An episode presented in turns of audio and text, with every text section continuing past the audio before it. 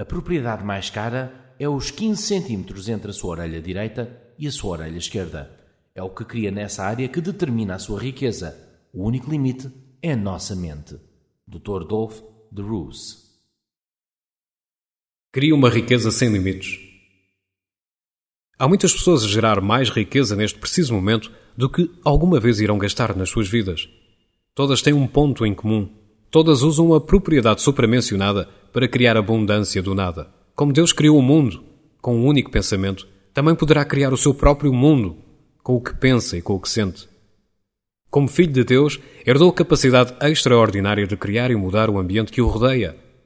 A maior diferença entre os ricos e os pobres é que os pobres dependem do que têm no seu ambiente, enquanto os ricos adaptam o ambiente às suas necessidades. Nunca julgue as pessoas ou coisas pela sua aparência. Olhe sempre para as pessoas ou para as coisas por aquilo que podem ser.